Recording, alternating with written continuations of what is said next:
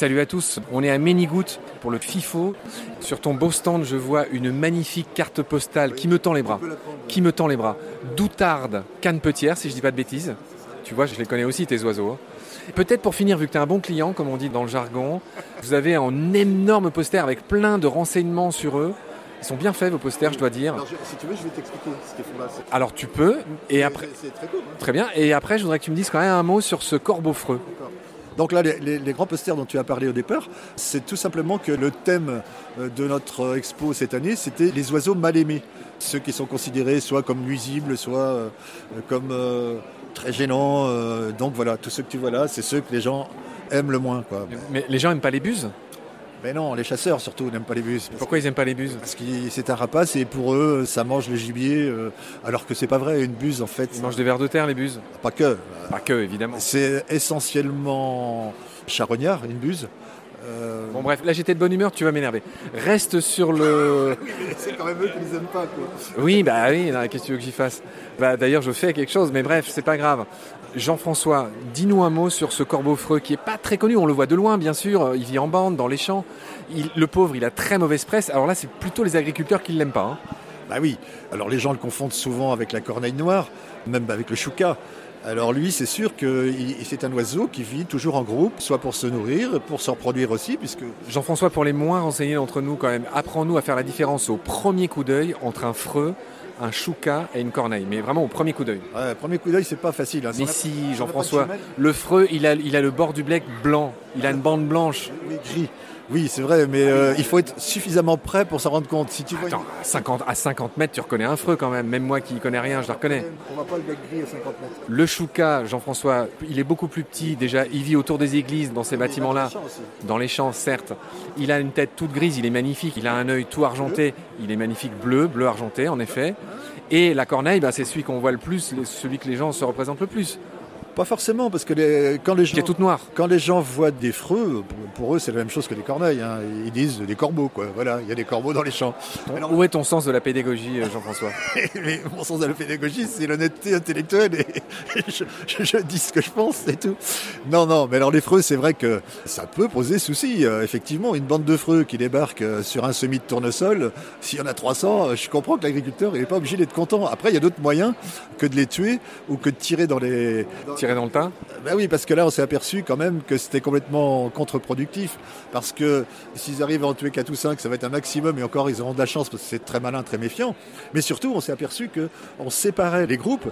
Et au lieu d'une colonie, on en créait trois, quoi, qui allaient s'installer ailleurs. Et donc, on augmente le nombre en leur tirant dedans. Alors, il y a les effaroucheurs sonores qui, certains agriculteurs commencent à, les essayer quand même. hein. C'est des cris hein, d'oiseaux ou des klaxons ou, ou des- Quand tu dis les cris d'oiseaux, c'est des cris de rapaces pour les effrayer. oui, c'est ça. Mais ça peut être euh, des klaxons, des bruits humains. Mais il faut que ça change tout le temps, tout le temps. Et en fait, euh, je questionnais un agriculteur il n'y a pas longtemps, là, parce que je m'étais aperçu qu'il en avait mis. Il me dit que c'est efficace à peu près euh, deux semaines, pas plus. Il faudrait changer les enregistrements continuellement. C'est super malin comme oiseau, quoi. Mais ça marche quand même, ça. Et j'espère que ça va se développer, ce système-là. C'est ce qu'on appelle un bon client. Donc, euh, est-ce que tu as autre chose à me dire, par exemple, sur la buse, le ramier ou les tourneaux sansonnets Bah ouais, mais ça va pas te faire plaisir parce que le ramier, je vais te dire que lui aussi, quand il débarque, c'est un super odorat en fait. La plupart des oiseaux ont un, odorat développé, contrairement à ce qu'on pensait euh, il y y, a encore 15 ans. Dès que des agriculteurs vont semer des pois, le lendemain, il y a 150 ou 200 ramiers qui sont dessus, quoi, et, qui cassent bien la croûte parce qu'ils trouvent directement où sont les grains, quoi. Ils n'ont même pas besoin de chercher. Alors là, c'est pareil. euh, ils sont en train de tester des effaroucheurs sonores qui se déclenchent euh, irrégulièrement. C'est un peu compliqué hein, aussi. hein. Et ça, je, veux bien admettre que ça pose des problèmes et que les gars, ils soient pas contents, quoi. Un, mot sur notre étourneau sansonnet. Allez, est-ce que tu sais d'où vient euh, le nom de l'étourneau sansonnet? Eh bien, ça vient de d'étoile, de son fameux plumage en forme d'étoile. Euh, Sturnus vulgaris, tu vois, Sturnus, il y a un rapport avec la, racine de l'étoile, car il a un plumage constellé de blanc. C'est un oiseau magnifique quand on y pense. Superbe. C'est carrément superbe. Euh, Je fais de la photo aussi et j'aime bien photographier des étourneaux qui de loin eux aussi paraissent tout noirs alors qu'ils sont magnifiques. Alors bon, ben, les gens, ils font partie des mal-aimés euh, aussi pour plusieurs raisons. Quand ils débarquent sur ton figuier dans ton jardin, ben, dix minutes après, t'as plus de figues. Surtout dans les villes, euh, quand ils viennent dormir, euh, c'est vrai que c'est un peu catastrophique. Les fientes sur les bagnoles, les cris, les bruits. Donc là aussi, on utilise différents moyens, des effarouchements sonores, même des faucons pèlerins. On essaie d'installer, merci, on essaie d'installer. Alors, vu que c'est un podcast, je raconte ce qui se passe. Une mouche très impolie s'était posée sur ta joue pendant que tu parlais. Donc j'ai soufflé sur ta joue. Exactement, donc euh, je te remercie de ta bienveillance. Et les étourneaux, euh, je sais plus ce que je voulais dire tiens, avec tout ça. Tu étais en train de focaliser comme tout le monde sur les fientes, tu ne me parlais pas de ce phénomène merveilleux qu'on appelle les murmurations, les agrégations d'oiseaux. Oui, oui, oui, oui. Mais c'est merveilleux. Où est ton sens de la poésie euh, je, te rappelle que tu es mon voisin de stand, tu pourrais montrer un peu de poésie quand même. Oui, mais je, suis aussi euh, naturaliste certes, mais je suis aussi né dans la campagne, j'y habite et, je suis obligé d'admettre que même si c'est magnifique, euh, 40 000 étourneaux qui évoluent ensemble dans le ciel, quand je me dis qu'ils vont se poser sur la place de la Brèche à Niort, euh, dans les arbres qui sont autour, les gens qui sont là ne vont pas forcément apprécier. Donc c'est vrai que c'est... Et tu, et tu es revenu aux Fiantes tu es revenu au bruit, tu es revenu aux fientes, tu es revenu. Alors que je te parlais de beauté et de poésie, tu es revenu aux fientes. Jean-François. C'est seulement pour ça qu'ils sont mal aimés. Il va être temps que je te laisse. Ils sont pas mal aimés parce qu'ils sont jolis à voir évoluer dans le ciel.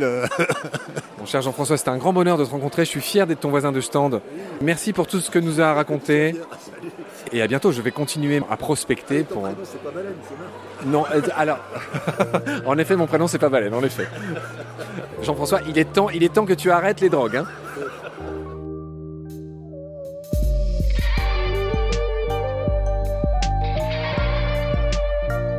C'est la fin de cet épisode.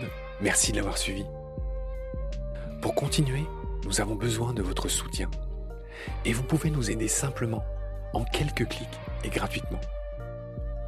Il suffit par exemple d'utiliser le moteur de recherche solidaire Lilo ainsi, chacune de vos recherches sur Internet générera des gouttes qui seront reversées au projet de votre choix, comme Baleine sous gravillon par exemple.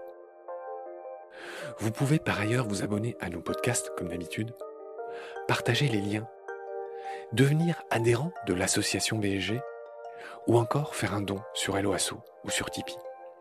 Grand merci par avance. Je remercie tous mes équipiers pour leur aide précieuse je vous retrouve bientôt pour de nouveaux épisodes. Et d'ici là, prenez soin de vous et de ce qu'il y a autour de vous. Merci. À bientôt.